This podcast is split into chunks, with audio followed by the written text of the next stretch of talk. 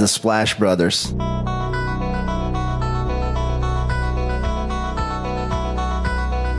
The Splash Brothers, is that?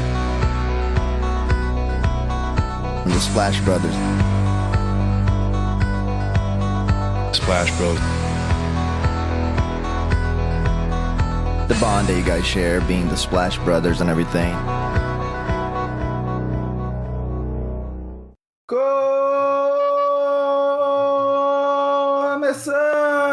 Splash Brothers número 209. Eu sou o Guilherme. Eu sou o Leonardo Paglioni. Léo, como anunciamos na última semana, retornamos com a rotina de convidados. Nessa semana traremos aqui o nosso amigo Heitor Facini para falarmos da primeira semana dos Clippers tendo James Harden. Foram só dois jogos, pouca coisa ainda aconteceu, mas já é uma dinâmica para a gente comentar as primeiras impressões gerais. Obviamente, Clippers será um assunto que falaremos ao longo da temporada, seja por um lado positivo ou negativo, né, Léo? É um time que, dada a quantidade estelar de jogadores, vai nos chamar bastante atenção. E falaremos também de alguns aspectos gerais da temporada, mas antes, nossos tradicionais merchandisings arroba podcast no Twitter e no Instagram. É, segue a gente lá nas redes sociais para ficar por dentro do que estamos postando. E toda segunda-feira esse podcast aqui saindo de manhãzinha. Você pode escutar o Splash Brothers em qualquer agregador. Já aproveita para seguir o nosso feed, recomendar para seus amigos, deixar aquela avaliação, deixar aquele comentário no episódio, né? E ajudar o Splash a chegar cada vez mais pessoas aí nesse início de temporada, como você falou, voltando aí ao tradicional, analisar mais a profundo os times, a trazer convidados e ajudar o pessoal aí a também entender um pouco do que está se passando na temporada NBA. Exato, Léo. E aí, como você falou, né? É muito importante você ajudar não só os Splash Brothers, mas os produtores de conteúdo aqui artesanais, aqueles que não são, é, não, não, possuem uma grande empresa por trás fazendo todo o trabalho. Então é muito importante pra gente, seja o Splash Brothers, seja outro produtor de conteúdo de basquete, seja produtor de conteúdo de outro é, espectro que você gosta, podcast, YouTube, até mesmo texto. Não existe uma sensação pior melhor, Léo, do que aquele podcast que você gosta, ou daquele produtor de conteúdo que você tem uma intimidade muito próxima e do nada acaba por uma questão financeira ou por uma questão de divulgação, por atingir pessoas e tudo mais. Então, dá muito trabalho, né? Produzir a pauta, ver jogos, todos os, jo todos os dias, basicamente, tem uma dedicação fora da nossa rotina de trabalho. E o mínimo que a gente pede para você que está aqui acompanhando a gente semanalmente é uma retribuição de alguma forma a poder é, direcionar esse conteúdo para amigos, amigas, pessoas queridas para você, porque isso ajuda bastante a gente. Não só a gente, Léo, temos também a indicação do Jumper Brasil, www.jumperbrasil.com, que é um parceiraço nosso, que também, assim como comentamos, cresceu bastante, mas começou através de uma mídia independente, de amigos de maneira artesanais produzindo conteúdo hoje eles estão aí comentando até jogo de NBB, como você indicou outro dia, Léo, no YouTube, mas também muita produção através do site. Eu estava até lendo ontem, o Ricardo Stabolito, nosso amigo Ricardo Stabolito, começou até a fazer uma matéria do top 10 da temporada da NBA e cada jogador, ele faz alguns comentários, algumas curiosidades, momentos. A ideia é que ele faça, acho que mensalmente, essa análise. Vamos para o assunto introdutório? Bora. Porque a gente vai aproveitar o hype vivido na última semana, Léo, com o evento de musculação Arnold Class, onde até estava querendo me informar sobre o potencial título do brasileiro Ramon Dino na categoria Classic Physique, mas acabou ficando em segundo lugar. E, obviamente, na esteira do mundo maromba, temos o boom causado por Rodrigo Góes é, e seu quadro Neri or Not. E até aproveitando essa brincadeira do fake Neri, é, ou natural, faremos aqui uma pequena brincadeira, Léo. Cada um trará dois times para a gente analisar se é Neri ou se é apenas fogo de palha essa campanha, portanto, bombado, Léo. Quer começar? É isso, né, Gui? Como você falou aí, aproveitar esse momento. Você falou o nome do evento, Gui, mas eu acho que é Mr. Olímpia, na verdade. Não sei se é tem outro nome. Olímpia, desculpa. Tem o Arnold também, mas é. eu percebes que eu tô bem por dentro do mundo tá do fisiculturismo. Você está iniciando agora, né, Gui? Daqui a alguns anos, quem sabe não teremos Guilherme também competindo lá pelo Para isso eu Mister. tenho que tomar muita bomba, Léo. Coisa... E eu sou, Ah. eu morro de medo de agulha, então não sei se seria algo comum. muito amor com o suco, né, Gui? Bom, pra começar aqui, Gui, primeiro a gente tem que definir. Eu vou falar o que eu penso, se é, se é natural ou fake nerd, Gui, mas você vai dar o palpite também. A gente vai- eu, tenho que, Claro. eu, tenho, eu tenho que te convencer que realmente é. Não, não, não, não precisa me convencer, mas a gente vai debater aqui rapidamente sobre as opiniões. Bom, eu vou começar então aqui com um, que inclusive saiu notícia dele hoje, Gui. Vai perder algumas semanas aí, que é o Ken, Tom- Ken Thomas. O jogador aí Bom do, do nosso querido Brooklyn Nets, que começou essa temporada voando, né? Jogos de 30 pontos, a média lá em cima. A gente já tinha visto um pouco dele alguns momentos na temporada passada, tendo esses jogos absurdos, né? Mas ali, não a temporada toda. E eu acho que Era esse aquela ano. curiosidade meio estranha, né, Léo, na temporada passada, porque Sim. ele teve jogos absurdos e na mesma frequência que sumiu, desapareceu. Então, foi um jogador ali que, é, obviamente, teve momentos interessantes, mas também não foi uma constância tão grande. E eu acho que o Ken Thomas, Gui, a gente viu nessas primeiras partidas da, no Nets, ele realmente é um, um cara que tem muito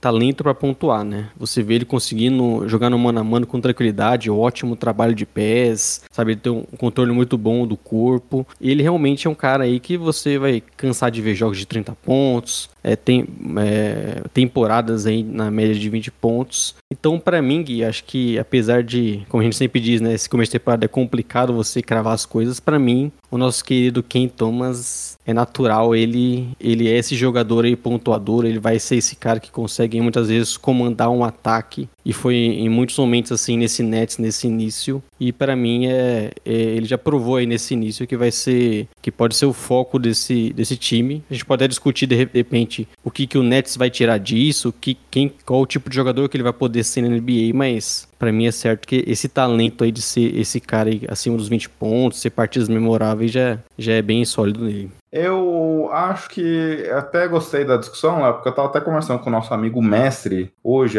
hoje ou ontem, acho que foi ontem, na verdade, a respeito justamente do Ken Thomas, é, da gente tentando analisar justamente se era um jogador consolidado, já que a gente imaginaria que teria esse potencial de fato de transformar esses números em realidade ou não. É, e a conclusão que eu cheguei ontem nessa reflexão é que ainda não, Léo. Ainda é um jogador que, obviamente, tem, tem de fato essa capacidade, acho que é o melhor do seu jogo. Ele pode se tornar aqui em algum momento um jogador, aqueles jogadores clássicos que vêm do banco e tem números absurdos, principalmente pontuação, coisas do tipo, ou até mesmo evoluir em algum momento para ser algo mais que isso. Mas a minha impressão de momento, Léo, e obviamente pode ser que eu é, queime a língua nesse sentido, que é muito mais circunstancial em relação ao, à dificuldade desse time do Brooklyn Nets a ter um scorer, até alguém que conduz o ataque. É, muito se imaginava, talvez, que o Ben Simmons não fosse um pontuador, mas que conseguisse dar um dinamismo maior para esse ataque. Não é o que aconteceu, o time sofre muito nesse sentido, de peças que consigam fazer algo nesse sentido, então eu vou de fake Neri, Léo. É, acho que a minha questão aí com o Ken Thomas é, é tipo, quem, qual o jogador que ele vai se tornar, né? É, Sim. porque eu acho que talento de ser um pontuador ele já se mostrou. Agora, ainda você vê no jogo dele que ele é muito voltado pra pontuar, né? Pra cesta. Ele dificilmente ele vai olhar as linhas de passes. Inclusive, na própria, um lance que ele se machucou contra o Clippers. Eu achei que era uma jogada que ele tinha total é, caminho pra passar a bola pro perímetro e ele, ele, ele acaba tentando atacar a cesta. Então, é, acho que é essa a questão, né? Que ele tem um talento incrível pontuar, acho que pra mim ficou claro e eu acho que ele pode continuar fazendo isso por muito tempo. A questão é que talvez pra chegar em um novo nível, pra ser um cara de contrato máximo, pra ser um All-Star, que é o que a gente acaba vendo em muitos jogadores com, com esse talento ofensivo, né, pontuando acima dos 20 aí de média, ele vai precisar é, desenvolver mais, né? Não dá pra você, na NBA só ser um cara que pontua, a gente tá vendo aí algum, alguns casos e, e então essa é a questão, mas pra mim esse talento dele aí de, de ser esse jogador que comanda um ataque em muitos momentos, pra mim já acho que tá bem óbvio, ele, ele é um cara que tem muita facilidade pra criar situações e pontuar.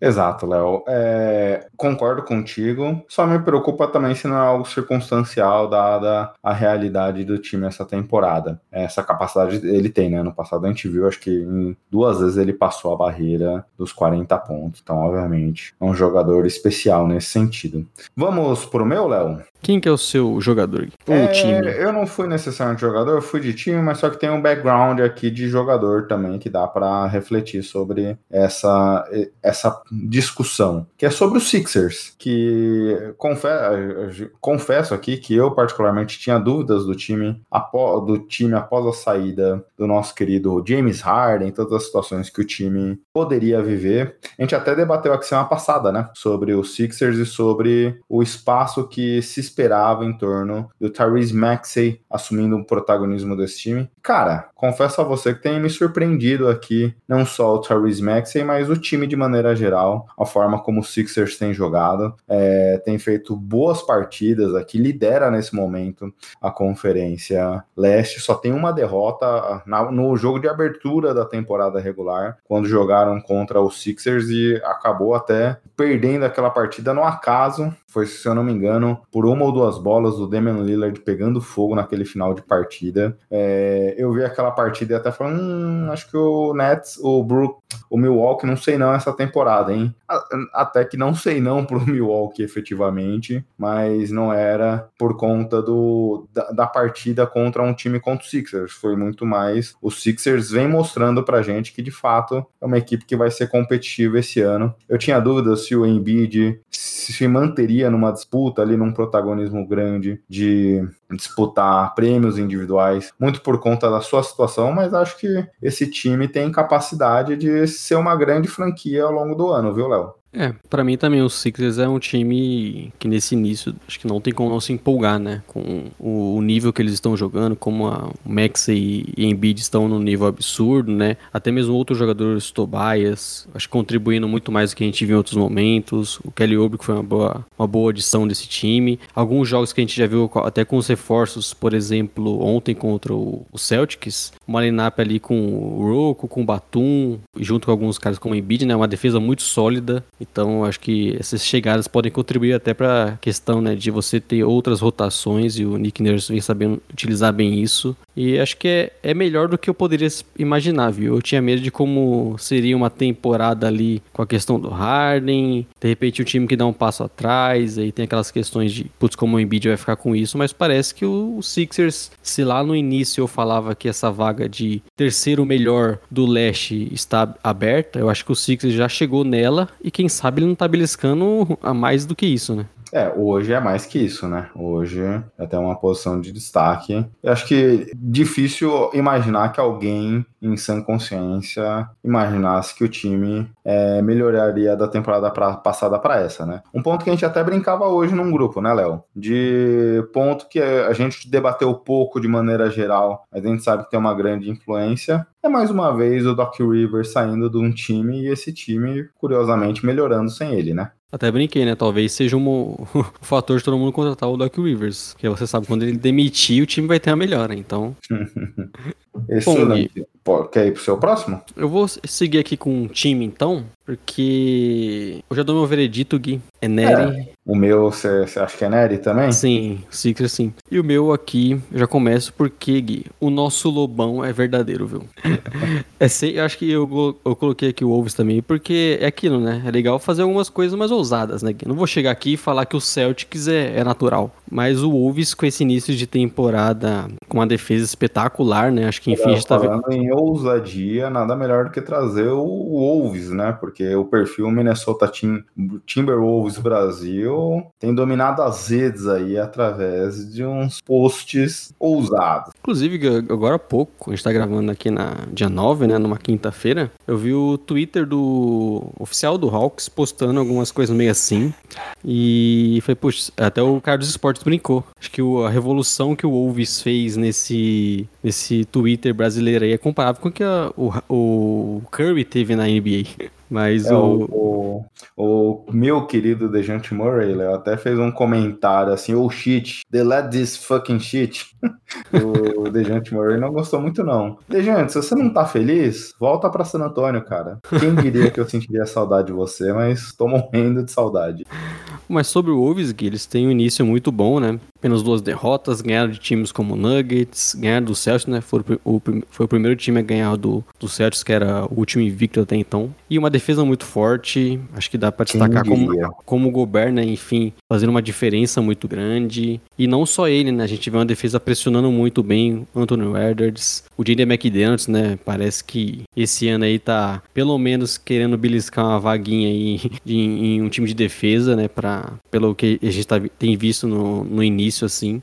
E é uma defesa muito forte. Você vê também, continuamente, tendo, tendo momentos espetaculares do Anthony Edwards ofensivamente. E acho que isso foi muito do que eles acabaram até conseguindo vencer o, o Celtics. E mesmo você podendo olhar uma temporada ainda muito abaixo no, na questão de aproveitamento do Taos, que é geralmente onde ele era bom, né, na questão ofensiva, nos arremessos, o time tem conseguido vencer, tem conseguido é, jogar bem, o, a, as lineups também com o Nas Reed, o time tem, tem também conseguindo até mesmo ofensivamente melhorar, então parece que esse ano é um time, apesar de ter mudado pouco, né, muito melhor e que acho que agora faz mais sentido a troca, né, do, do Gobert sem, sem querer avaliar, né, o que se eles deram muito ou não, mas faz muito sentido pelo que time, a forma como o time vem jogando e, e acho que esse ano dá pra torcida aí ter uma, mais esperança. Eu só fico com medo do que se esse time for longe, o Alves Brasil vai fazer, né?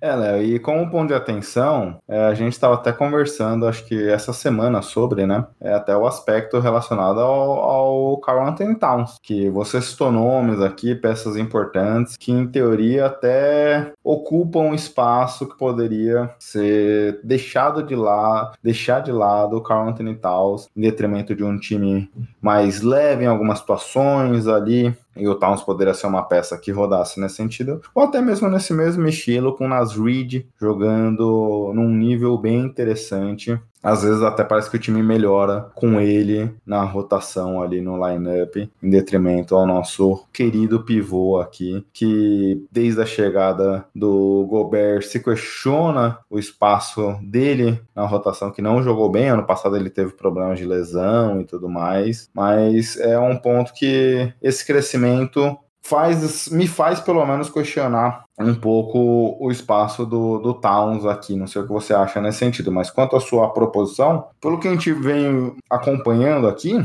acredito ser Nery, sim. É um time que vem jogando muito bem, surpreendentemente. Tenho gostado do que a gente tem visto até aqui. A gente debatia isso, né? Quando comentávamos sobre o time, da nossa expectativa de evolução do Anthony Edwards. E ele tem demonstrado é, uma evolução nesse sentido também. Não só ele, obviamente. O Gobert finalmente parece que encaixou nesse time. Sua eficiência ali defensiva tem sido algo da época de Jazz. Então tem sido divertido acompanhar assim. É, é bem interessante. Essa é a questão do, do Wolves, né, agora. Se talvez um outro jogador no lugar do Taos não seria muito mais útil, né? Até pela questão de custo-benefício, né? O Taos é um salário muito alto, então, pelo que vem produzindo, eu acho que, que fica essa questão, até mesmo por ter outros jogadores, né? Como a gente citou, o Nasrid entrando bem, o próprio Kyle Anderson. Então, mas eu acho que é legal, pelo menos, que, putz, mesmo o Taos abaixo, eles estão jogando bem. O Taos também, ele não tem comprometido na defesa, né? Inclusive, até a gente citou, acho que no podcast passado, uma boa defesa que ele fez contra o, o Jokic no jogo contra o Denver. Então ele até tem tido um destaque em relação a isso, que é sempre um problema para ele. Mas óbvio que fica essa questão, mas gosto bastante do início do time, acho que vem dando tudo certo e, e tenho expectativa que eles consigam manter, né? Não é simples apostar no Wolves, mas dá para apostar aqui por esse início bem sólido, principalmente da defesa. Eu acho que é um time para esse ano querer mais do que só se classificar ali via play-in, né?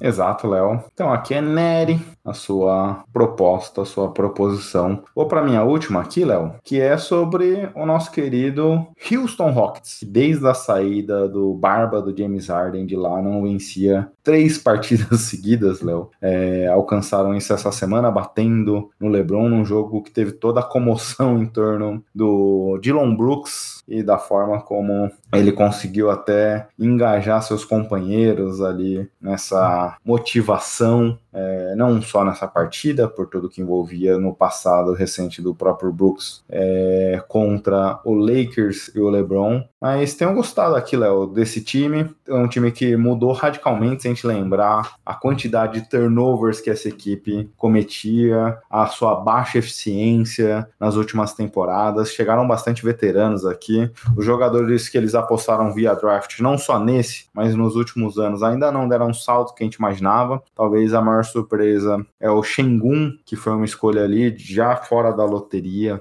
e tem sido o grande destaque desse time. Mas o time, Léo, aqui o que me faz até surpreender quando eu acompanhei o Rockets essa semana, não muitos jogos, mas alguns momentos, e de maneira geral, é top 10 das equipes que menos cometem turnovers, é top, é, é tops 3 das equipes mais eficientes da bola de 3. É um time que tudo aquilo que a gente odiava acompanhar no Rockets, muita ineficiência em chute, em cuidado da bola, tudo isso se dissipou nesse ano. Obviamente, os veteranos têm um papel muito importante nisso, a gente tem visto Fred Van Vliet ser o rosto da franquia em termos de minutagem, Dylan Brooks também é o segundo, é o segundo jogador de mais minutos aqui do time time, eles têm tido um papel muito importante nesse sentido, mas o time tem conseguido, de maneira geral, a resolver seus problemas ali que foram claros e evidentes nos últimos anos para se tornar um time mais seguro. E aí o fake Nery ou, ou não, é, é, difícil dizer quão longe esse time vai, porque ainda tem muitos jovens, mas acho que a gente deixa de ver aquele time que só perdia, era uma bagunça, parecia até time colegial em alguns momentos, para se tornar um time sólido. Começou mal, três derrotas seguidas, já vem evoluindo bem, quatro vitórias seguidas. É, é um time diferente, é um time que finalmente parece se azeitando ali em torno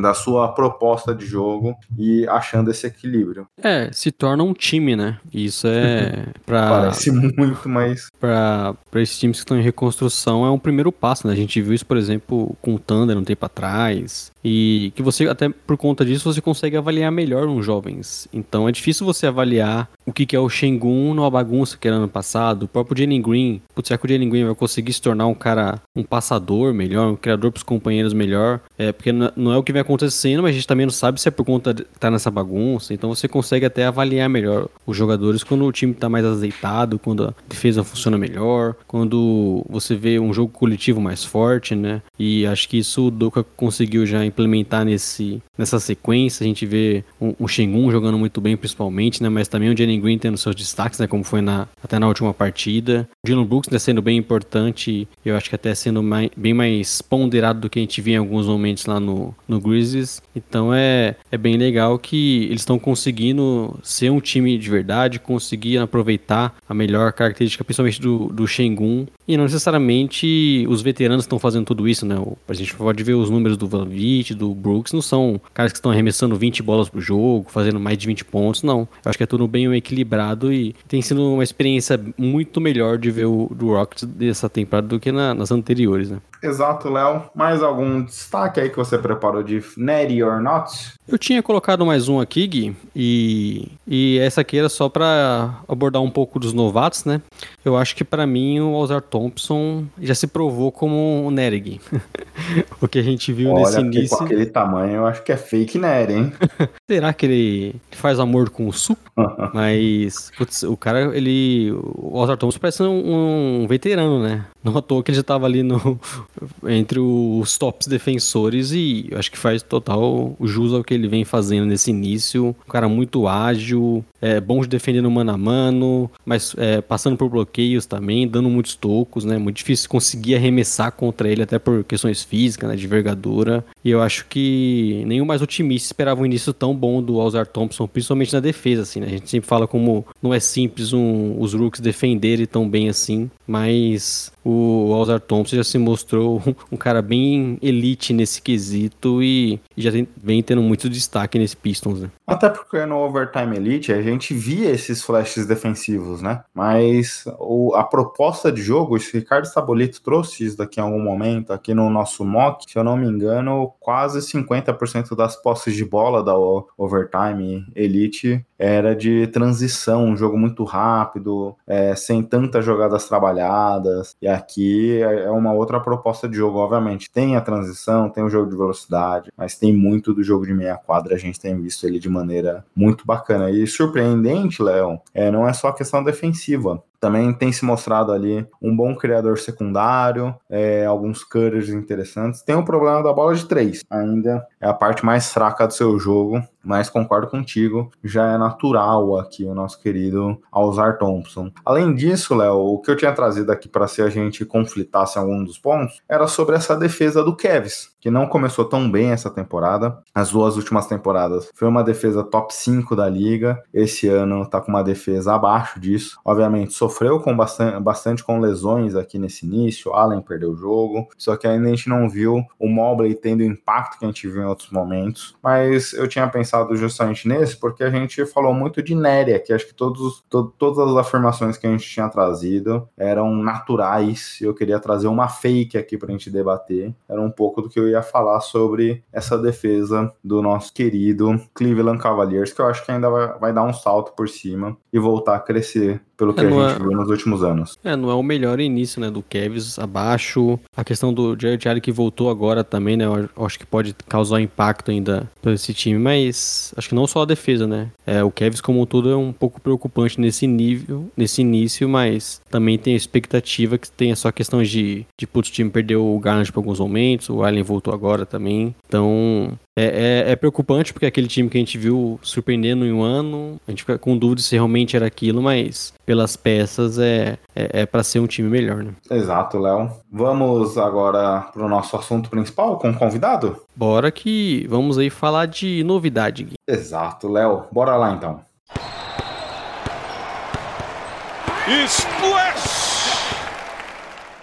Léo, entrando no assunto principal, como já havíamos adiantado é, na introdução do último podcast, na introdução desse, trouxemos o nosso amigo Heitor Facini, arroba buzzerbeater_br no Twitter, para falar de Clippers, que teve a troca do Harden, a gente viu pouco ainda desse aspecto de maneira geral do Barba em quadra, ainda o time está se ajeitando, duas derrotas quando gravamos o podcast aqui, 9 do 11, mas já deu para ter interpretações do que pô, pode acontecer para o futuro e do, da projeção também em relação ao Barba, né, Léo? É isso, não, não temos nada definitivo ainda, né, Guido? Até mesmo da NBA como um todo, mas desse novo Clippers com Harden, apenas dois jogos, mas já dá pra analisar um pouco desse começo de temporada e sempre bom trazer um amigo aqui, né, Gui, pra falar sobre NBA. Então seja bem-vindo, Heitor. Eu falei seus arrobas, mas também se quiser reforçar aqui é, onde o pessoal te acha, e se quiser dar seu bom dia, boa tarde, boa noite pros amigos e amigas aqui que acompanham Splash Brothers, sinta-se à vontade. A gente, muito obrigado pelo convite. Participar de podcast faz tempo que não participo de podcast. Tem os arrobas que você falou do Buzzer Beater, o meu arroba pessoal, Heitor Facino também, mas o Buzzer Beater ele só é movimentado uma vez ao ano, criando fake news de que o Zé Boquinha tá no Big Brother.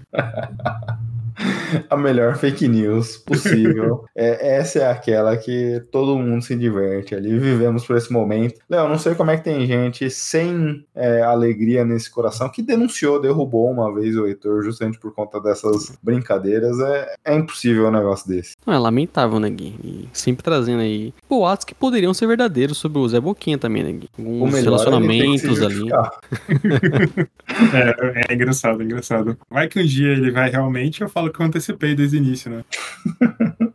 Certeza, Heitor, que o Boninho já analisou vídeos do Zé Boquinha sobre essa possibilidade. É que, é que, eu não lembro se ele já fez algo relacionado a isso, Gui, mas se o Travis Kell separar da Taylor Swift, acho que ali o Olha. nosso amigo Heitor já tem o, já tá com o post pronto, viu, Gui?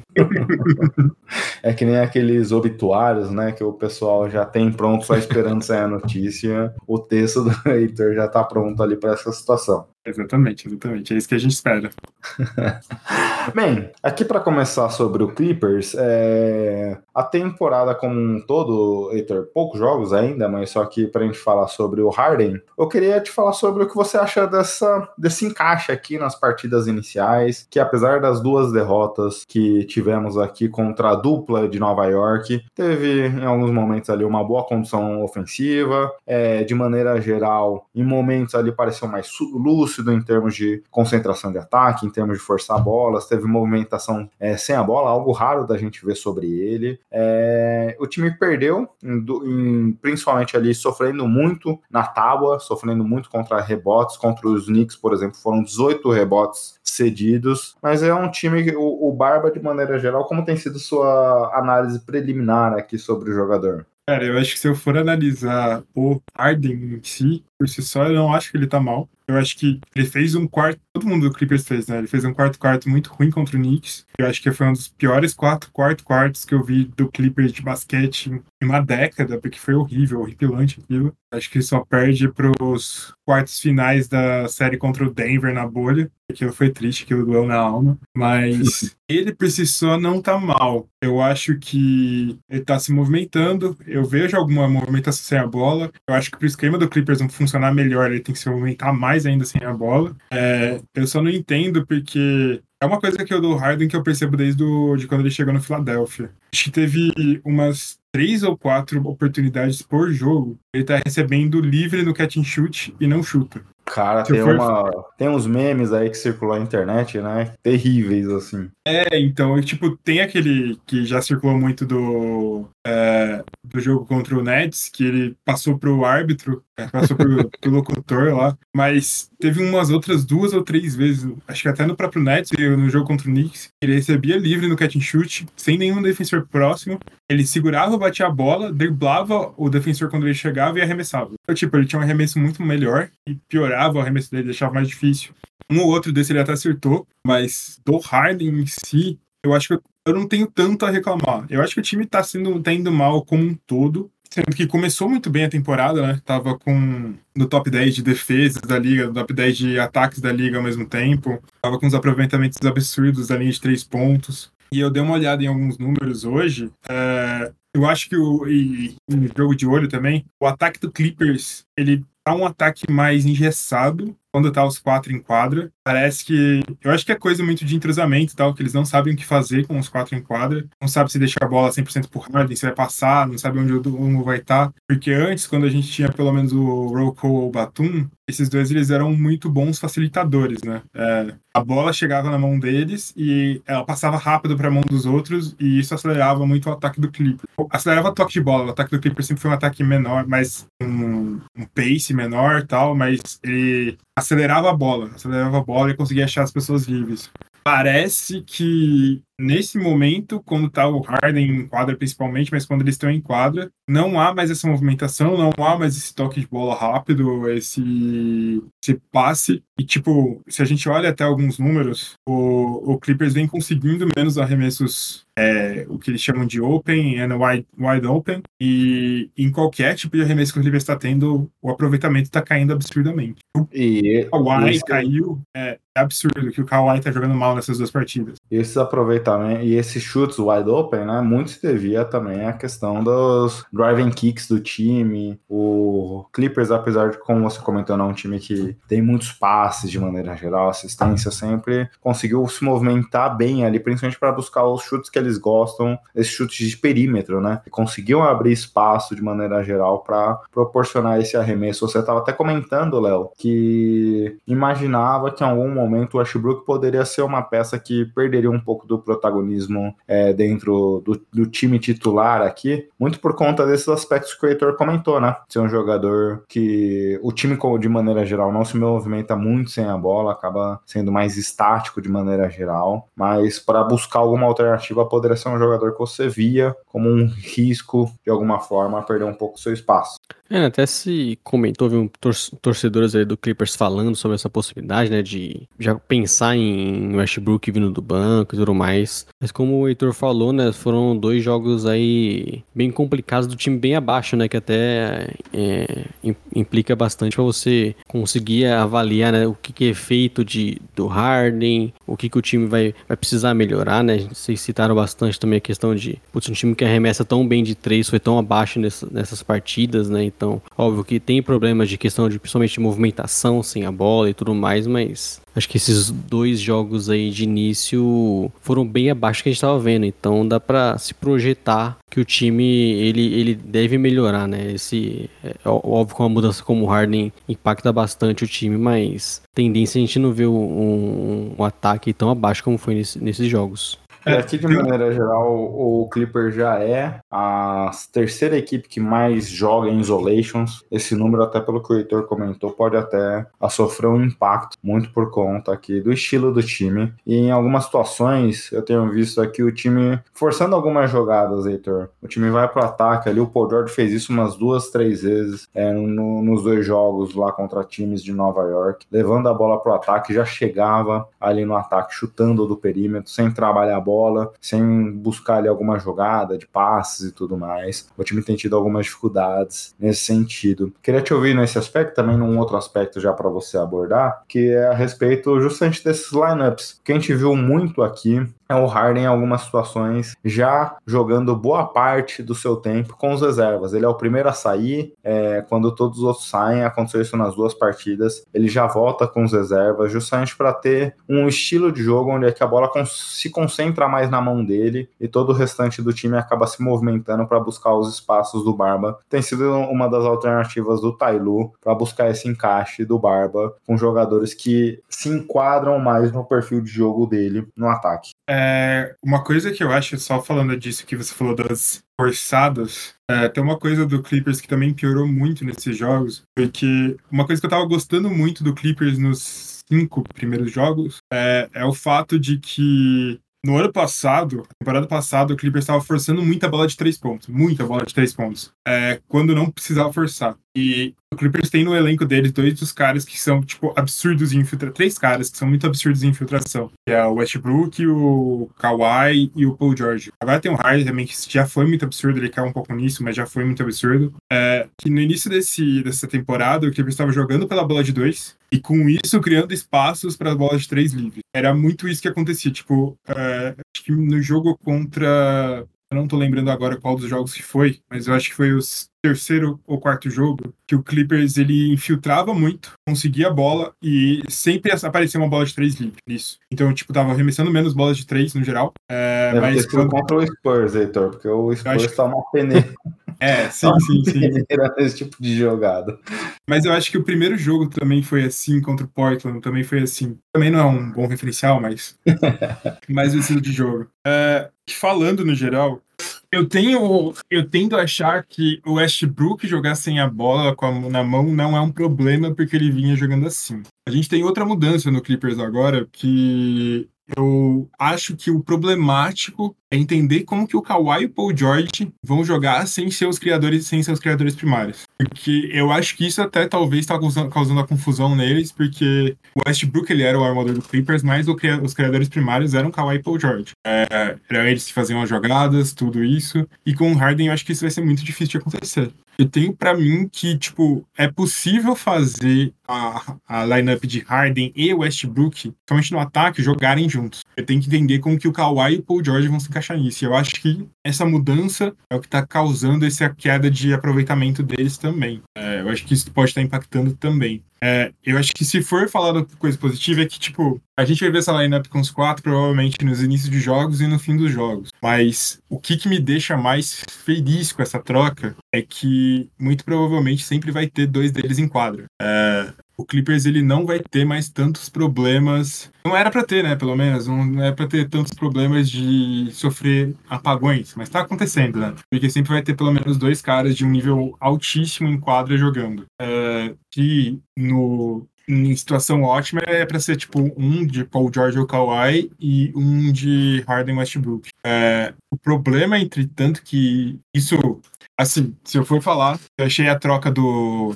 Westbrook pelo. a troca pelo Harden cara, eu não achei nem um pouco cara. Mas eu preferia muito mais que tivesse ido, sei lá, o Norman Powell na troca ao invés de Batum ou Rocco. Porque o Clippers perdeu muita altura nessa troca, né? É, hoje, se a gente for falar, o power forward do Clippers é o Paul George. Mas que já é, não é necessariamente essa função de power forward puramente defensiva que Batum e Yoko faziam, é, não é isso que o Paul George faz com um power forward em quadra. Mas se tira ele, o outro reserva é o PJ Tucker. E eu não confio no PJ Tucker tem uns dois anos nele. É, uhum. Falta de ainda quando a gente tem um Zubat que não tá tão bem nessa temporada, vai faltar um cara ali para ser mais reboteiro, um cara para ajudar o Zubat na marcação defensiva, um cara para brigar pra, pelos rebotes tanto ofensivos quanto defensivos, um talvez um cara para dar toco, na, proteger o garrafão na, na sobra, na cobertura do Zubat. E a gente ainda tá sofrendo agora que o Mason Plumlee vai ficar pelo menos umas duas semanas fora. Então, falta altura nesse time, falta um cara mais um power forward ou um, um, até um próprio wing que consiga suprir essa função de rebote, eu acho. E é, até o, sobre o tava falando que saiu, não, é só que saiu notícia que o plano é provavelmente dois meses, né? Fora. É, dois meses. Fa... Eu falei duas semanas, mas dois meses. Você vai até que o. Parece que o Clippers tem interesse no Daniel Tais, né? Que não tá sendo utilizado lá no, no Pacers por conta disso. E aí, Léo, pra também te ouvir um pouquinho a respeito, é, o time tem sofrido muito nesse aspecto de rebotes, né? Eu comentei contra o Knicks que foram 18 rebotes ofensivos cedidos ali, uma diferença de 11 é, para o que o Clippers pegou. O time do Clippers é o terceiro que mais cede rebotes ofensivos é, na NBA e é top 10 negativo de rebotes em geral. É um time que tem sofrido muito nesse lado da quadra, muito por, por esses aspectos que o Heitor comentou, né? Então é um time baixo, é um time que concorda com o Heitor. A troca em si, de maneira geral, não foi ruim, mas é um time que sente falta muito grande de, de jogadores com altura, com fisicalidade, até mesmo para entrar na rotação. A gente tem visto o PJ Tucker, que o próprio Heitor comentou aí de maneira geral, que não vem, que, que não é confiável confiável, eu concordo com ele. Acho que já umas duas, três temporadas que o Tucker já não é confiável, mas ele tem sido um cara que tem ganhado bastante minutos só pelo fato de ter um físico maior, de conseguir proteger próximo ao aro, de ter situações ali onde é que é, faça até um papel de pivô em algumas situações. É, essa é uma questão, né? Essa rotação aí no, dos alas maiores ficou muito mais curta, né? Depois dessa troca e com certeza é algo que tira um pouco da versatilidade que a gente vinha desse Clippers, né? De jogar até mais baixo, de ter mais esses jogadores é, secundários que são bons para pegar rebotes, vocês falaram, né? De questão de briga física ali no garrafão, de fazer o box out, então acaba que o Clippers tem mais essa carência, ainda tem essa lesão do, do Planley, então é basicamente dependendo muito do Zubat agora, né? E com certeza é uma das poucas fases que a gente pode acabar olhando para esse time aí, do, esse elenco, né, do, do, do Clippers nesse momento. E, e, parece que é algo o time vai ter que ter mais cuidado, né? Porque a gente viu, principalmente nesse último jogo, né, contra o, o, o Nets, ficou bem claro como eles sofreram com isso e, e mesmo o ataque é bem abaixo. Acho que o, o fator que definiu ali no final foram os rebotes ofensivos seguidos que o Nets acabava conseguindo pegar, né? E até, Heitor, só um, também mais uma estatística que exemplifica bem o que você falou. Quando a gente olha de maneira geral os jogos anteriores a esse, o Clippers era uma das equipes que melhor protegia ali o garrafão é, em termos de field goals tentados. Você falou bem aí que era uma das melhores defesas da liga, muito pelo perímetro agressivo que o time possui, mas também por essa proteção ali que conseguia trazer para o garrafão. Quando a gente olha essa janela dos dois últimos jogos, já é uma das seis equipes que mais tomaram chutes ali dentro da zona restrita. Muito por conta dessa altura, cedendo rebotes, cede, é, junto dos rebotes também é, tendo uma facilidade ali dos adversários chegarem próximo à tábua do time.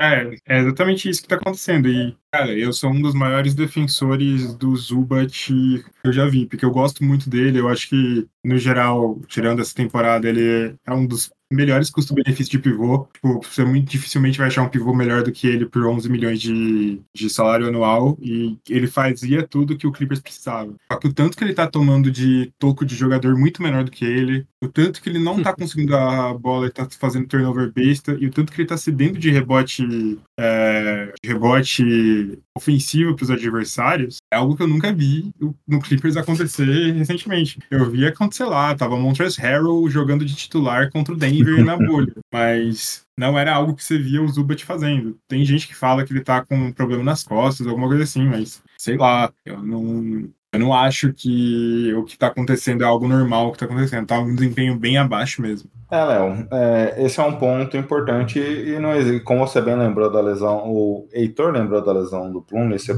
ponderou em relação ao tempo, é, não tem muita alternativa de substituição, né? É, mas outro ponto, Léo, é, que eu acabei passando por cima e até queria te ouvir nesse sentido, o, o ajuste aqui do Tailu sobre as rotações. A gente tem visto o quinteto titular, obviamente, são as formações que o Barba tem jogado bastante junto, mas a gente tem visto já variações dele em outras outros lineups aqui, principalmente com as reservas. É, ele tem tido bastante minutos ali nos intervalos dos quartos. Ele é o jogador que em muitos momentos fica basicamente sem nenhuma das outras três grandes estrelas aqui conduzindo esse time. Como você tem visto esse desenho do lineup, isso você acha que dos quatro jogadores aqui, das quatro estrelas, ele é o jogador com maior capacidade para fazer esse tipo de função que ele já fez no próprio Sixers, fez no Nets lá atrás também. É, o Harden sempre foi muito capaz, né, de, de jogar aí com, com reservas, de ter essa minutagem com jogadores mais secundários e fazer o ataque funcionar, né? Então, eu acho que até como o Heitor comentou lá atrás, é sempre importante é, pensar nessa troca aí até pelo, pelo Harden, porque o time agora tem a tendência de sempre ter pelo menos dois desses caras jogando ali com nas rotações e conseguindo comandar o ataque, né? Eles têm essa muito essa característica também de, de criação, então o Clippers tá, tá bem servido em relação a isso e o Harden pode ser esse jogador. Vamos ver se ele consegue ser ainda, né, Gui? Porque a gente viu já no, no Sixers a questão de de ter mais problemas aí até de ser um cara menos agressivo, de não conseguir estar tá sempre invadindo o garrafão, como era muito estilo dele. Aí até ele deu aquela entrevista chegando no Clippers depois, falando né, um pouco de como ele foi atrapalhado ali pelo esquema do, do Doc Rivers. Eu acho que ele tem total condição de ser esse jogador aí para comandar esse, essa segunda unidade aí com, com os reservas e, e manter sempre o ataque do, do Clippers bem. Não, não tem acontecido ainda no geral isso, né? Mas acho que com o tempo a gente espera que isso funcione, porque tanto talento dá para sempre estar tá revisando, né? Exato. E, Heitor, até nesse sentido do Planley, a gente tem visto aqui o PJ Tucker em alguns momentos a subir, assumir a posição, mas quem você imagina ali, até pelo conhecimento do resto do elenco, que possa ganhar um protagonismo ali como reserva, ou até mesmo imaginando um cenário mais catastrófico, com o Zubat é, tendo, continuando tendo problemas, quem você imagina que vai ganhar mais espaço nesse time, ali nessas rotações? Por exemplo, a gente já tem visto em alguns momentos, olhando até o lineup do Harden, já é o segundo que ele mais joga, tendo o Tucker substituindo o Zubat. E nesse lineup, o saldo positivo é de 8,4 pontos. Com o Zubat na posição do Tucker, é um saldo de menos 30. Meu Deus, meu Deus. É, cara, por enquanto é o Tucker. E se fosse analisar alguém do elenco que poderia assumir isso, é o Diabate, que o Diabate ainda é muito cru. Eu nem sei se em algum momento o Diabate vai virar um grande jogador de NBA. É, e Big no elenco também tem a gente pode falar do Kobe Brown, que é o rookie que entrou nessa temporada, que ele teve alguns jogos interessantes, foi bem na Summer League, mas também é muito cru. É. Eu acho que o Clippers vai ter que se mexer, vai ter que ir atrás de alguém no mercado. Estão é, especulando o Daniel Tais, no interesse no Clippers. Eu, eu, tipo, eu não desgosto do Daniel Tais nessa, nessa situação, mas eu acho que tem muitos nomes bons no mercado que a gente que o Clippers poderia dar uma olhada, talvez alguns com que podem estar disponíveis. É, porque além dos que o, o Clippers ele tá com muita redundância de jogadores em algumas posições. Sim. Tipo, a gente vê algumas formações que tá, sei lá, com Harden, Westbrook e Norman Powell e talvez às vezes até um Man em quadra. E Man ou Bonus Island. É, eu acho que acaba ficando redundante. Eu acho que vai ter que, tipo, eu imagino o Clippers usando no mínimo o Norman Powell para conseguir negócio com algum outro time. Porque falta gente nessa posição. E o Norman Powell tá meio que sobrando ali nesse momento. É, ficou um pouco sem espaço, né, Léo? Até mesmo pela necessidade que ele tem de criar o próprio arremesso com um time tão estelar assim, ficou um pouco complicado. Parece que não, parece que não precisa, né? Tanto pontuador, tanto jogador, como o Heitor falou, a característica que acaba sendo muito redundante o Norman Powell e, e outras posições carentes, né? Então pode ser uma, uma solução aí para dar uma mudada nesse elenco. Exato. Agora, Léo, um aspecto que o Heitor também passou e eu queria te ouvir, ele até citou o exemplo do ano passado de como esse time tentava muitas bolas de três, mas é, nesse começo aqui a gente viu já algumas dificuldades, principalmente em chutes livres ali de maneira geral, muito por conta da dinâmica que mudou, das infiltrações e passes para fora, movimentações ali em algum sentido, e esse time um pouco mais estático de maneira geral. Um ponto que vendo ali o jogo, até fui buscar estatística para tentar comprovar isso, é um time que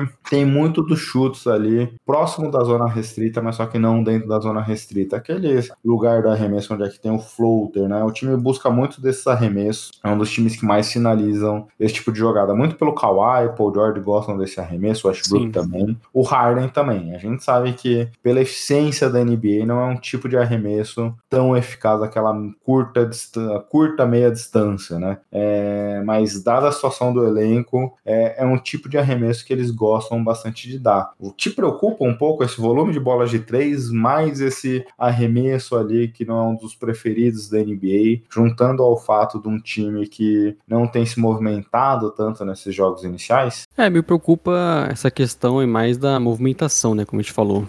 Você vê muitos momentos, putz, até bons arremessos. A gente viu o exemplo, né, desse último jogo aí. Bolas que o Paul George poderia ter matado, até mesmo o Harden, né, o Heitor ci- citou, né? Às vezes refugando alguns arremessos. Então, o Clippers tem esse talento pra fazer, pra ter um aproveitamento bem melhor do que, do que teve nessas últimas partidas. Mas me preocupa mais essa questão aí de, de movimentação. É, parece um, ser um time muito estático que, que tem a certeza que vai conseguir, pelo talento, pontuar bastante. E acho que às vezes falta, né? Essa, mais, essa movimentação sem a bola e tudo mais. Essa questão de ter jogadores que conseguem pontuar ali mais próximo ao garrafão, ter essas jogadas de segurança, eu acho que é um ponto positivo. Só fico sempre com sinal de alerta e acho que já- isso já vem um, um tempo, né? De, de como às vezes o, o Clippers acaba sendo muito mais pragmático do que um elenco com tanto, tanto talento poderia ser. né? E agora, Heitor, a gente, você citou da defesa ali, que começou bem a defesa e a gente já viu alguns problemas. De maneira geral, nessas duas últimas partidas, a gente já viu uma defesa que, assim do, do jeito que o Harden gosta, e o time tem jogadores para isso, troca bastante as marcações, mas que de maneira geral tem sofrido muito ali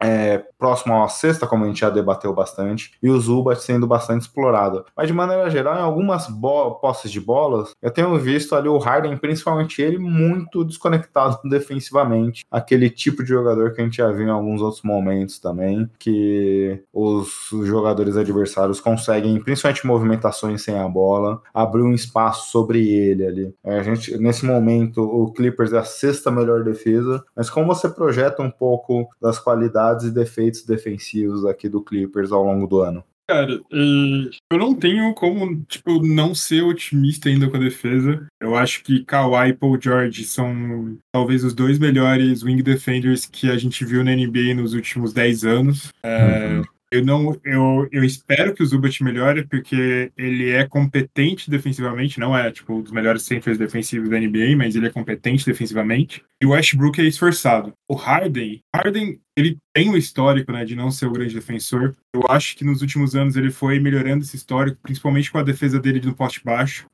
E é boa, muito boa pra marcar guards, coisas assim. Ele até consegue marcar jogadores maiores. Mas eu acho que a defesa do Clippers ela tem que ser muito forte nessa movimentação antes de chegar no garrafão. É, se usar muito Kawhi, se usar muito Paul George, se usar muito o próprio Westbrook para conseguir. E é o que estava sendo feito nos primeiros jogos.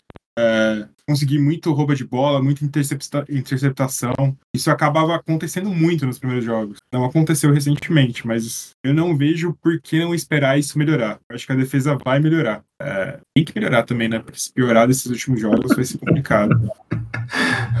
Eu, eu até vi um pouco dessa defesa mais agressiva contra o Knicks, Léo. Ah, Contra o, o Nets já foi mais difícil. Até falando um pouquinho nesse sentido, Léo. As duas partidas aqui que a gente viu foram partidas que a gente estava até falando aqui um pouco antes de começar a gravação do podcast, meio estranhas. Porque o Knicks, principalmente ali até o primeiro tempo, meio do segundo, do terceiro quarto, as duas partidas ele estava vencendo, abriu ali até não uma margem grande, mas uma margem de quatro, seis pontos. E do nada o time sofreu um apagão, como o próprio Heitor destacou contra o Knicks ali no quarto período, onde aqui é, foi um dos piores quartos ali do Clippers em muito tempo. É, é um ponto curioso, né? Porque é um time com tanto talento assim, jogadores experientes, veteranos. É, nas duas partidas, eu confesso que eu tive a impressão que, olhando o começo de jogo, o primeiro tempo principalmente, parecia um jogo tranquilo pro Clippers. E do nada o time tem sofrido algumas situações ali de é, cometer muita, mu muitos erros de chute. Turnovers não tem sido necessariamente um grande problema, mas principalmente a eficiência da bola de três, que o time começou bem ali de maneira geral. O Paul George e o Kawhi chutam ali de maneira geral ao longo de toda a temporada mais de 40% das bolas de três. Paul George abaixo de 20% nesses dois últimos jogos, por exemplo. Léo.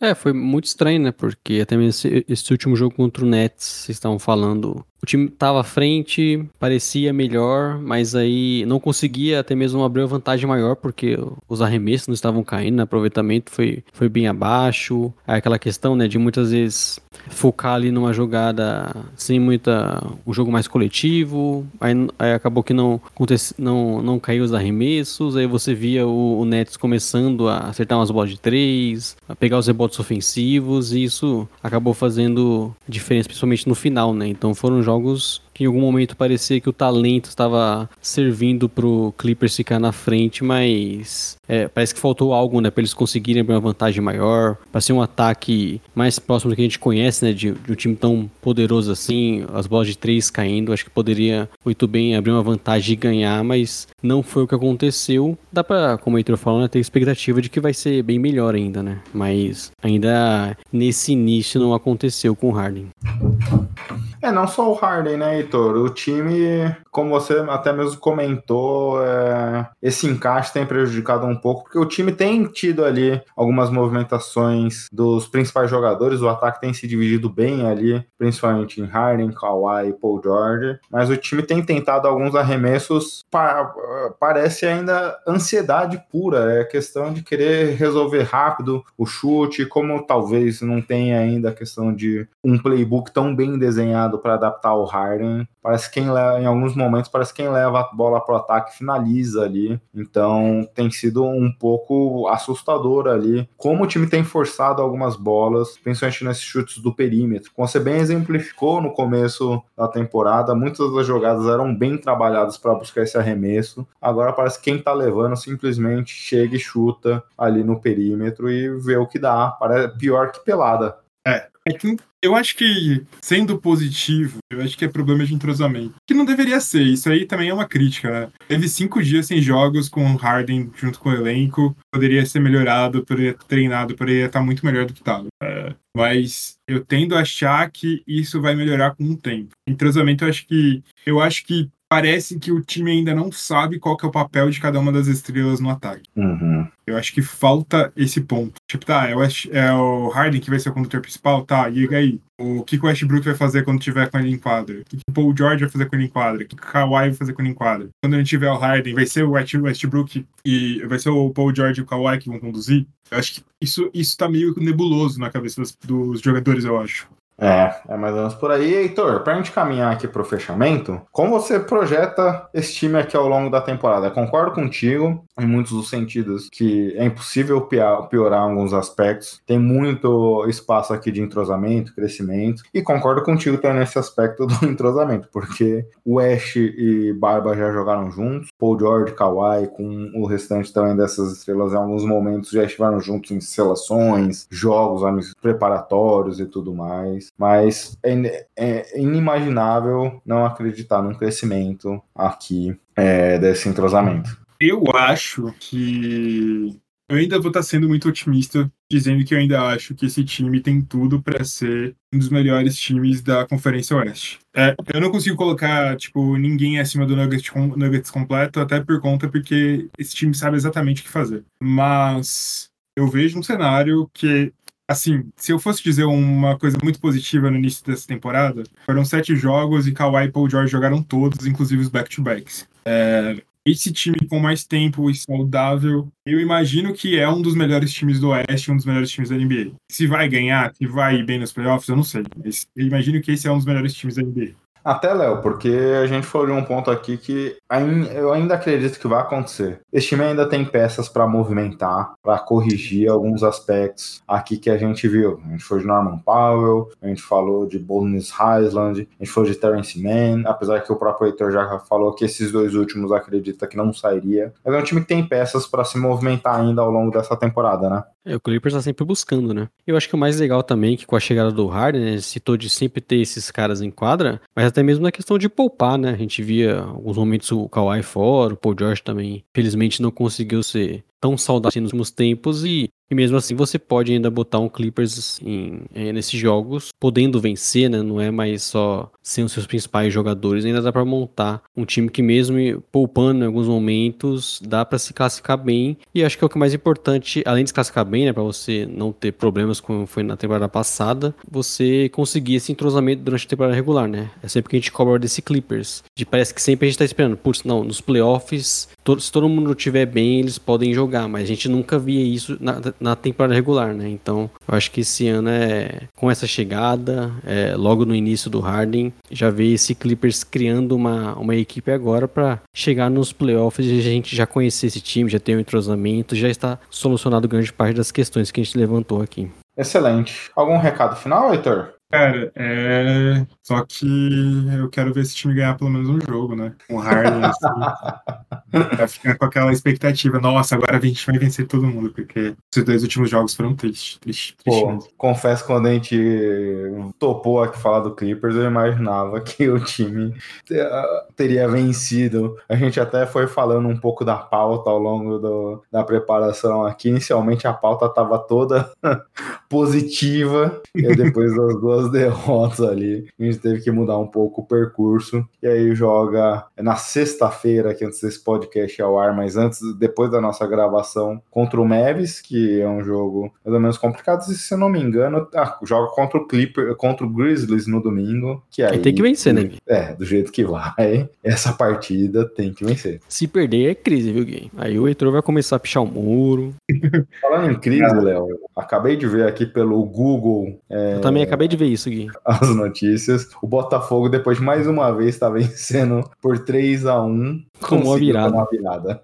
Três gols do Soares. Eles vão conseguir fazer o incrível. A gente fala que no, na NBA o Clippers é muito zicado, né, Gui? Mas no futebol, acho que existem coisas que só acontecem com o Botafogo, realmente. É, o que o Botafogo tá fazendo é as entregadas de 3 a 1 do Clippers repetidamente. toda, toda semana tem uma. É, mas nesse sentido, Heitor, você tá feliz, né, com o nosso São Paulo aqui, então, Sim, finalmente. pelo Finalmente. menos no futebol, Não devia ter vencido ontem, né? Não devia ter É. vencido ontem. teve, teve amigos meus que ficou bem bravo com a vitória de ontem. É, pô, não devia ter vencido, mas. Gostei, viu? É, é pra você tá, tá excelente, Léo. Mas é Não isso, tanto né? Finalizamos aqui mais uma edição do Splash Brothers. E, Heitor, dependendo de como for aqui as coisas, vamos novamente para gravar conosco, viu? Já se Claro. prepara. Com certeza, muito obrigado pelo convite. Mandar um abraço, não sei se eles ouvem, mas para que existe um grupo no WhatsApp que chama Torcida Organizada do Clipão, a TOC. Opa! E a primeira torcida organizada de um time da NBA no Brasil. Mandar um abraço para todos eles também. Boa. O... Tava lá presente, né, com, com o DPC que tava assistindo alguns jogos lá. Ah, eu não tinha visto isso, que legal. Steve Ballmer tem que pensar com a, a frente e levar a TOC para fazer batucada lá dentro do, da CryptoCon Arena. Pô, aí seria, seria animal, hein? Dinheiro não falta pra ele, né, Heitor? Exatamente. Vai ser tipo um, uma esfirra para ele. Acho que é até mais barato, viu? Sim. Bem, excelente, pessoal. Voltamos aqui ao longo da semana e não deixe de seguir lá o Buzzer Beater, principalmente como a gente brincou aqui no começo, em época de BBB, é, veremos brincadeiras com o nosso querido José Roberto Lux, a.k.a. Zé Boquinha, Léo. É isso, e agradecemos aí a participação do Heitor. Esperamos que volte aí pra falar desse Clippers, quem sabe aí o futuro campeão dessa temporada. O, He- o Heitor não acompanhou, mas aqui a gente fez as projeções, Heitor, antes da temporada começar, já imaginando a troca pelo Harden. Eu coloquei como meu time finalista junto com o Suns. Lance. Pô, caramba, você deu uma zicada nos dois, hein, Gui? Putz, verdade, né? Não deveria ter lembrado isso. Pô, agora eu fiquei chateado, viu? Não, mas eu acho que é uma boa, uma boa aposta, uma boa aposta. São... O Santos tá sofrendo como o Clippers sofreu nos últimos anos, né? Lesão. Lesão, lesão, lesão. Eles não tiveram um jogo com os três juntos, né? Ah, é sempre, sempre o time do KD com isso, né? Impressionante, né? Boa, excelente, pessoal. Boa semana E valeu, Heitor. Valeu. Obrigado, gente. Obrigado pelo convite. Valeu. Bem, Léo, voltando aqui do papo com o nosso querido amigo Heitor Facini, é, para falar agora de um time que não se movimentou, muito pelo contrário, time que ali de maneira geral uma franquia que mantém mais ou menos o padrão de um ano para o outro, mas que evoluiu, né, Léo? Estamos falando do Orlando Magic, que tem o crescimento aqui de algumas peças importantes, como o Paulo Banqueiro e Franz Wagner, que foram de, de um draft atrás, um draft atrás, né? E Sim. já vem jogando muito bem aqui, já vem crescendo, mas tiveram uma baixa importante essa semana. Wendell Carter Jr., que deve ficar pelo menos três semanas ausente, depois de precisar passar por um procedimento cirúrgico na mão. O que, que você tem achado de maneira geral aqui, os comentários sobre o Magic? Porque quando a gente olha o Hard News, pouca gente destaca a equipe de Orlando, mercado pequeno, é, franquia pouco relevante, mas quando a gente olha a NBA nessa quinta-feira que gravamos, quinto colocado, vencendo o Lakers nessa semana, por exemplo. É, um time que tinha perdido o Lakers anteriormente, mas foi um jogo bem duro, né? Que eles até jogaram melhor. E, e é um início, acho que um pouco do que a gente já imaginava, né, Gui? A gente sempre citava, putz, o Thunder, o Magic, como times aí com os melhores jovens, que já dava pra pensar em, nesse novo pa passo, né, de, de chegar em playoff, de disputar mais, ser mais competitivo. Já tinha amostras de uma boa defesa, né, e cada vez mais com seus jovens é, se desenvolvendo. Então, eu acho que é um início um pouco que a gente já projetava, com o ataque tendo seus problemas, com alguns momentos ali que as coisas não, não funcionam tão bem, mas com uma defesa muito forte, time muito sólido, um começo muito bom né, da, da sua principal dupla aí do- dos jogadores. Então, o Magic ele, é, ele parece nesse início que vai ser um pouco do que a gente já projetava, que era a expectativa de melhora, né? O que não é simples muitas vezes de, de conseguir chegar. Exato, e essa melhora, Léo, é curioso, porque é uma equipe que se transformou radicalmente nesses últimos 3, 4 anos. É, mas se a gente lembrar o destaque, a cultura daquele Magic que se classificou duas vezes em oitavo colocado para os playoffs, era uma defesa muito forte e um ataque meio travado. E o time se reformulou basicamente totalmente, mudou é, treinador, mudou basicamente todos os jogadores, mas a fotografia é bem próxima dessa de maneira geral. Quando a gente olha aqui, quarta equipe que menos cede field goal, goals na zona restrita, é 14.4 arremessos. Nona equipe que menos cede, field goals no perímetro, 8.4 com 35% de aproveitamento. Muito se deve às movimentações defensivas aqui, muita interceptação, uma defesa muito agressiva na linha de passe. É, os, os armadores aqui do time fazem um bom trabalho nesse sentido. Terceira melhor defesa da NBA. Segunda equipe que mais rouba bolas, muito por conta dessa movimentação que eu comentei aqui dos alas. Apesar de não ter um elenco tão alto assim, é, tem um bom trabalho de garrafão. Tem sido muito da âncora desse time esse trabalho defensivo da, da equipe, Léo. É, é um trabalho que já a gente se destacava né, nos últimos anos como esse elenco do, do Magic que já tinha muito esse poder ofensivo, é, defensivo, né? Então é, é algo que vem acontecendo muito bem. Principalmente você vê, né, como se citou, o trabalho de proteção ao ar, é um time que consegue proteger bastante, dificultar muito os arremessos adversários. É,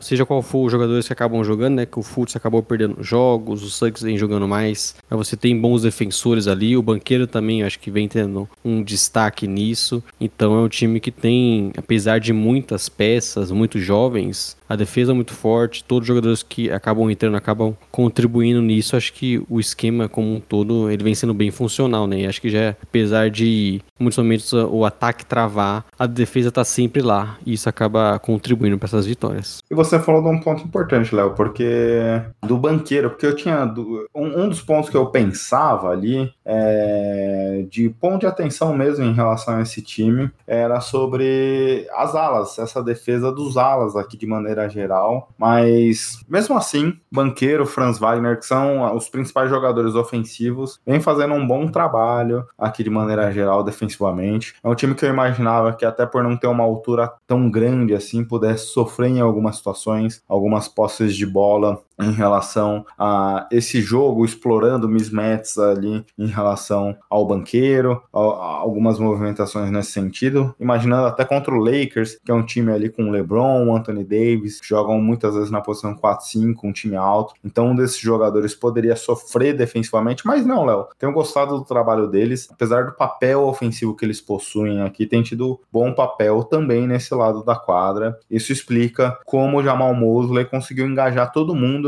uma defesa muito agressiva, uma defesa onde é que tem protegido muito bem ali as transições do time. É, e esse trabalho começa também com os, os armadores, né? Como tem Suggs, tem essa característica defensiva também, o próprio Fultz, né? Muito bom nisso, no mano a mano. Então é um time bem agressivo, consegue fazer trocas e, e seja qual for o pivô ali, eles acabam conseguindo ter essa consistência de, de mesmo não tendo um cara como um Gobert, né? Um pivô ali com se destaque em blocos, eles acabam conseguindo proteger bastante e, e limitar bastante os adversários, né? Exato, Léo.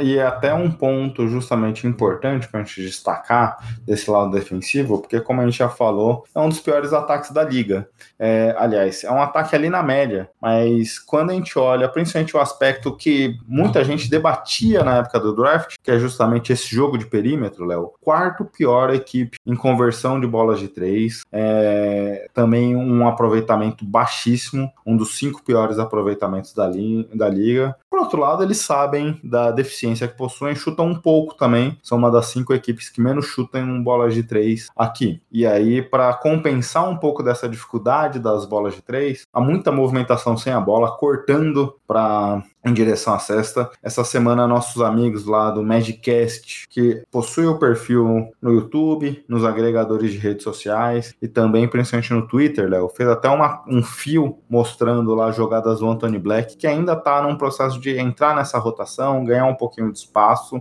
é, mas já como ele ajudou nesse sentido, em cutters que ele trouxe, em situações onde é que ele conseguiu se movimentar ali em direção para a cesta. É uma jogada que eles gostam muito de fazer, até por não ter é, armadores criadores ali, em muitos momentos a bola não fica com a dupla de armação do time, mas é, eles se movimentam muito buscando esses espaços de infiltração. Tem sido um aspecto que eles têm tentado compensar esse espaçamento, esse fraco espaçamento de percentual de aproveitamento das bolas de três, mas tem tentado achar ali maneiras de pontuar. É, isso se deve, para mim, muito também pela dinâmica de como o time tem se posicionado ali, deixando a bola em muitos momentos momentos com outros jogadores, mas todo mundo sabe é, dar passes, todo mundo consegue driblar. Então é um time muito funcional nesse sentido, a exceção do pivô. Os outros quatro jogadores têm muita capacidade é, de fazer o papel de armação, de criar, e todo mundo se movimenta bastante aqui off-ball. É, acho que eles conseguem compensar bem nessa questão do, dos arremessos, né? Que óbvio é uma coisa que faz falta para esse elenco e, e, a gente sempre fala do Magic em relação a isso há muito tempo também, né? E é algo que eles vão ter que acabar compensando, conseguindo melhorar, né?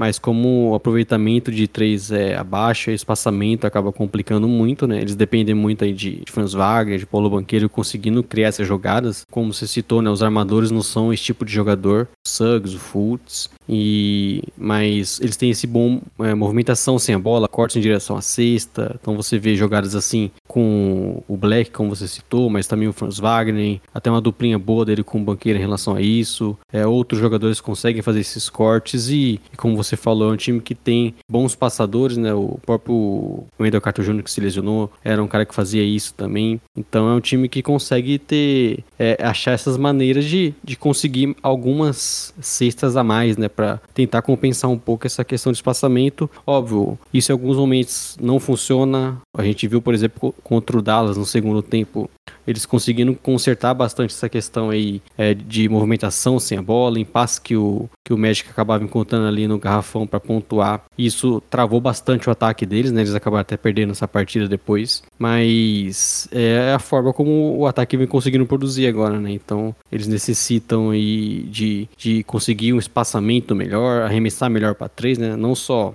por questões de características, mas alguns jogadores poderiam estar melhores, como por exemplo o Wagner, está com um aproveitamento abaixo, mas é, espero que eles tenham essa melhora né, do aproveitamento de três, porque eles vão precisar, acho que por um próximo passo eles vão necessitar disso, mas é, é, pelo menos o time encontrando alguma forma de pontuar, né? Exato. E aí, só para exemplificar o que eu comentei aqui dos Cutters, Léo, é a segunda equipe que mais utiliza dessas jogadas aqui, só atrás do Golden State Warriors, que é uma equipe que se movimenta muito sem a bola aqui, consegue trocar bastante passe e fazer essas infiltrações.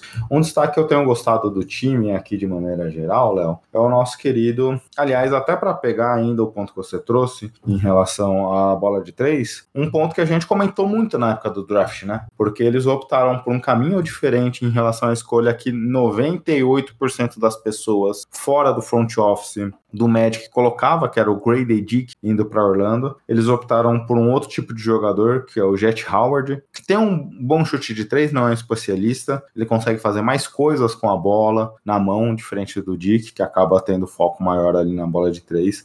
Obviamente, a gente vê o volume de jogo do Dick aqui, o percentual de aproveitamento abaixo de 30%. E fala, é, talvez ele não ia ter um encaixe tão bom aqui no Magic. O Jet Howard nem tem jogado ainda também. Talvez o Dick nem tivesse entrado na rotação nesse momento. Mas dá para dizer que de certa maneira é, a gente estranhou na época e não vou dizer se foi certo ou errado, porque a gente nem viu os dois jogarem e com oito partidas nem dá para dizer o contrário, mas claramente era uma necessidade, continua sendo uma necessidade latente do time, né? É, tanto é que o, os minutos que o Gary Harris tem é muito por conta disso, né? De arremessadores, de caras que se movimentam sem a bola, mas também visando mais ali o perímetro, né? Então, acho que o tipo de jogador, desse de jogador arremessador que, tá, que se movimenta muito sem a bola pode fazer um ser um, um ponto diferencial enorme para esse ataque, né? Então, não sei se, como você falou, seria o Dick já nessa temporada, mas, mas é um ponto para ficar de olho. É, até nesse sentido, você falou do Gary Harris, eles possuem seis jogadores ali com pelo menos duas partidas ou mais, que chutam aproximadamente três bolas de três por partidas. Apenas dois deles têm mais de 36% de aproveitamento. Dá para até jogar um pouquinho mais para baixo se você quiser, viu, Leonardo? Dá para jogar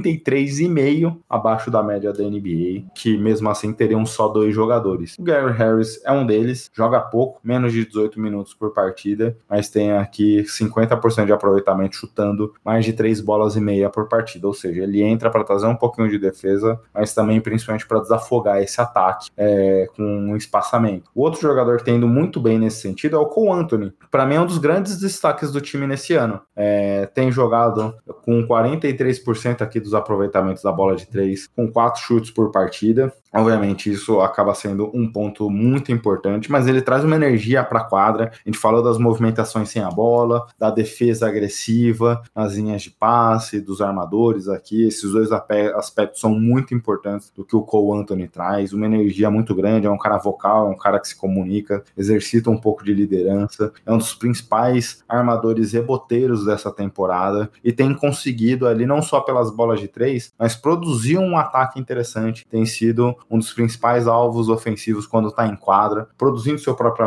arremesso, se movimentando sem a bola. É, eu, eu cheguei ali em alguns momentos até refletir quando foi anunciado que ele seria o sexto homem do time, ou não necessariamente sexto homem, mas que viria do banco. Mas, cara, tem funcionado muito bem, tem sido uma válvula interessante para quando ele não está com os titulares, ele tem um papel ofensivo, mas até jogando com os titulares aqui, mais jogando no jogo off-ball, e tem sido um jogador muito importante para a franquia de Orlando. O Cole Anthony parece que tem sexto homem escrito na testa, né, Gui?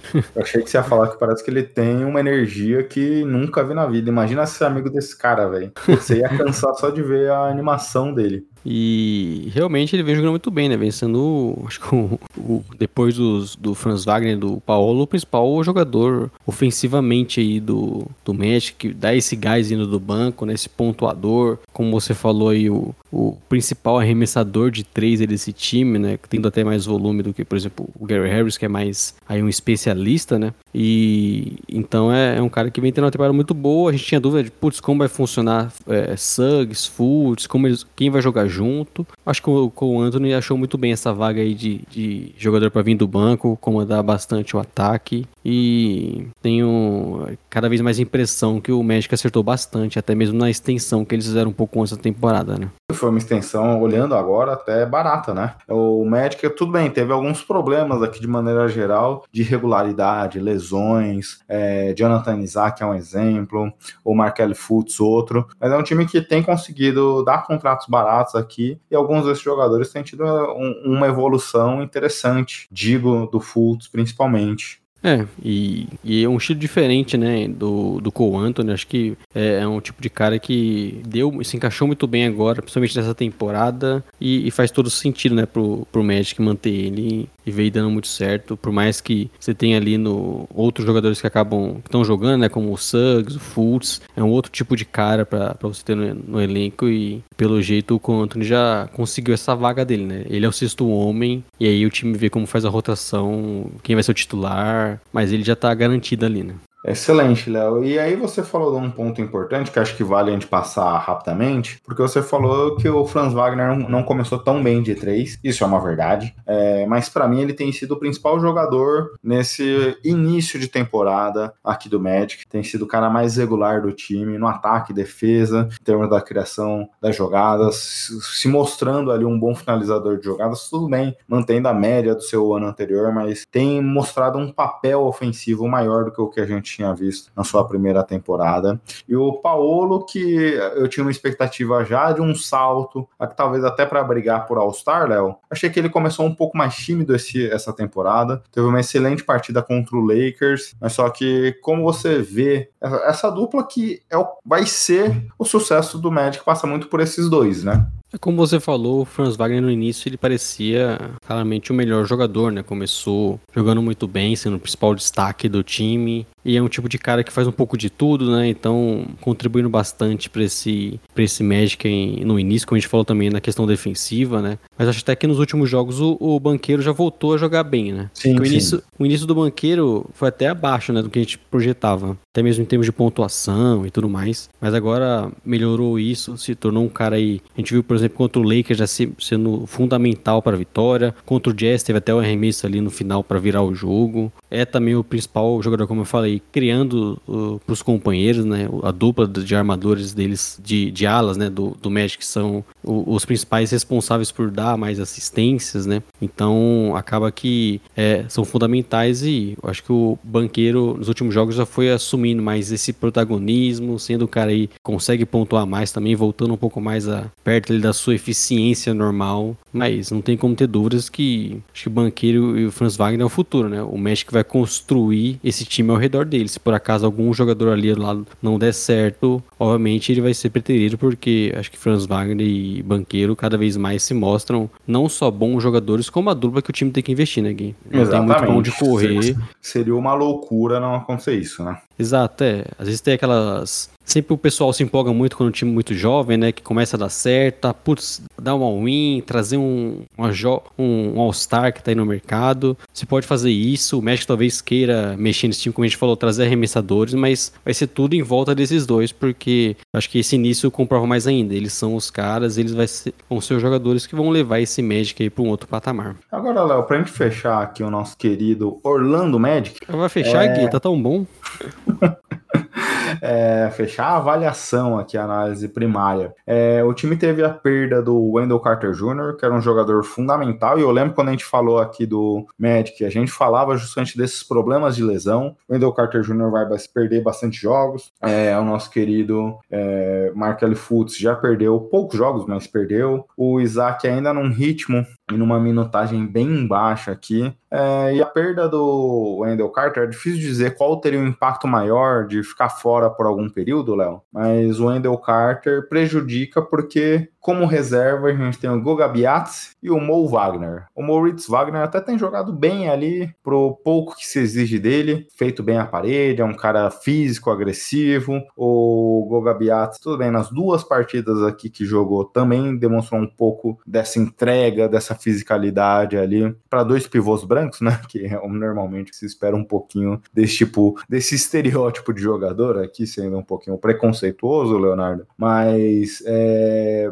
é um risco. É um risco perder o Wendell Carter Jr., né? É, complicado, né? Porque era o pivô deles titular. Eu gosto do Mo Wagner, você citou até, né? Inventando bons jogos nos últimos, inclusive, aí sem o Wendell Carter Jr. Eu lembro quando ele destruiu o Brasil, Léo. Ele ficou bravo com ele. É, isso não é uma boa lembrança, né? Mas ele é bem eficiente, até mesmo alguns momentos que a gente citou, né? Os cortes que o, que o Mesh acaba dando ali é, para pontuar, ele achando alguns passes. Então é um jogador que eu acho que pode. É, é, ele já é bem útil, né? Vindo desde o ano passado aí, tendo essa condição de pivô reserva. Pode continuar sendo bem útil, até com uma, uns min, uma minutagem maior.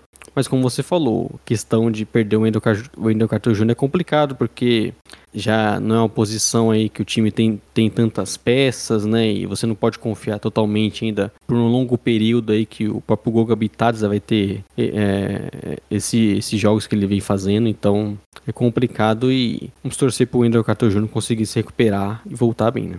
É, Léo, mais algum elemento aqui do médico ou podemos encerrar o podcast? Acho que podemos encerrar, vamos ver aí o que, que o México continua fazendo, né? Torcer para manter aí nessa toada, porque, como você até citou já, né, Gui? Temos o pessoal aí do Magicast e acho que o Magic é um bom time pra gente depois analisar ainda mais a fundo, né? Exato, a gente quis falar aqui porque a gente olhou, putz, a gente tem falado muito dos times do Oeste. Quem a gente precisa falar do Leste? Trouxemos aqui o Magic. Temos também outros times de destaque, Léo. O Pacers é um time que tem surpreendido aqui pra gente falar. A gente falou do Sixers aqui no começo do podcast, é também um time pra gente explorar em algum momento. Então tem alguns times aqui que estamos de olho, né? Pretendemos falar em breve de mais times aqui da Conferência Leste. Agora já temos capacidade de analisar menos times, mas com um mergulho maior nesses times semanalmente, né? Vamos para as dicas culturais? Bora! Quer começar? Bom, Gui, eu vou aqui destacar uma, uma minissérie, podemos dizer assim, da Netflix, que é Depois da Cabana, uma minissérie alemã de seis episódios, que conta. que ela é cheia de é, plot twists, viu, Gui? Me surpreendi bastante vendo essa série que, que é focada um pouco ali numa, numa família, né? Que você vê uma mãe com seus filhos, que parece que estão meio que ali presos em.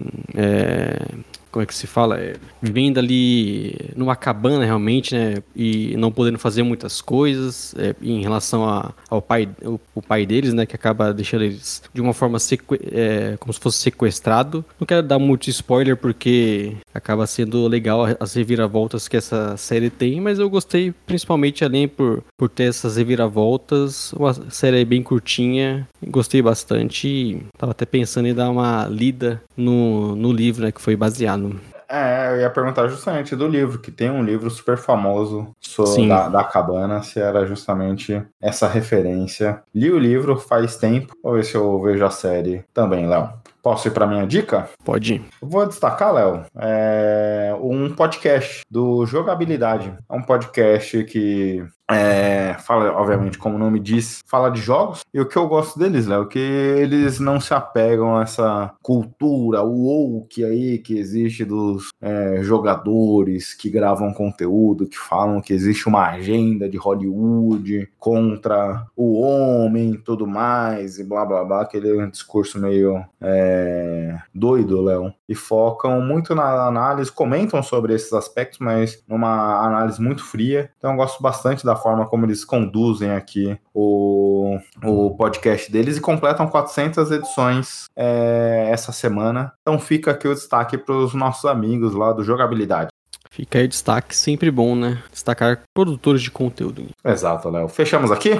Fechamos e voltaremos semana que vem analisando aí mais o que tem acontecido na NBA. Beleza, um abraço e tchau, tchau. Grande abraço e tchau, tchau.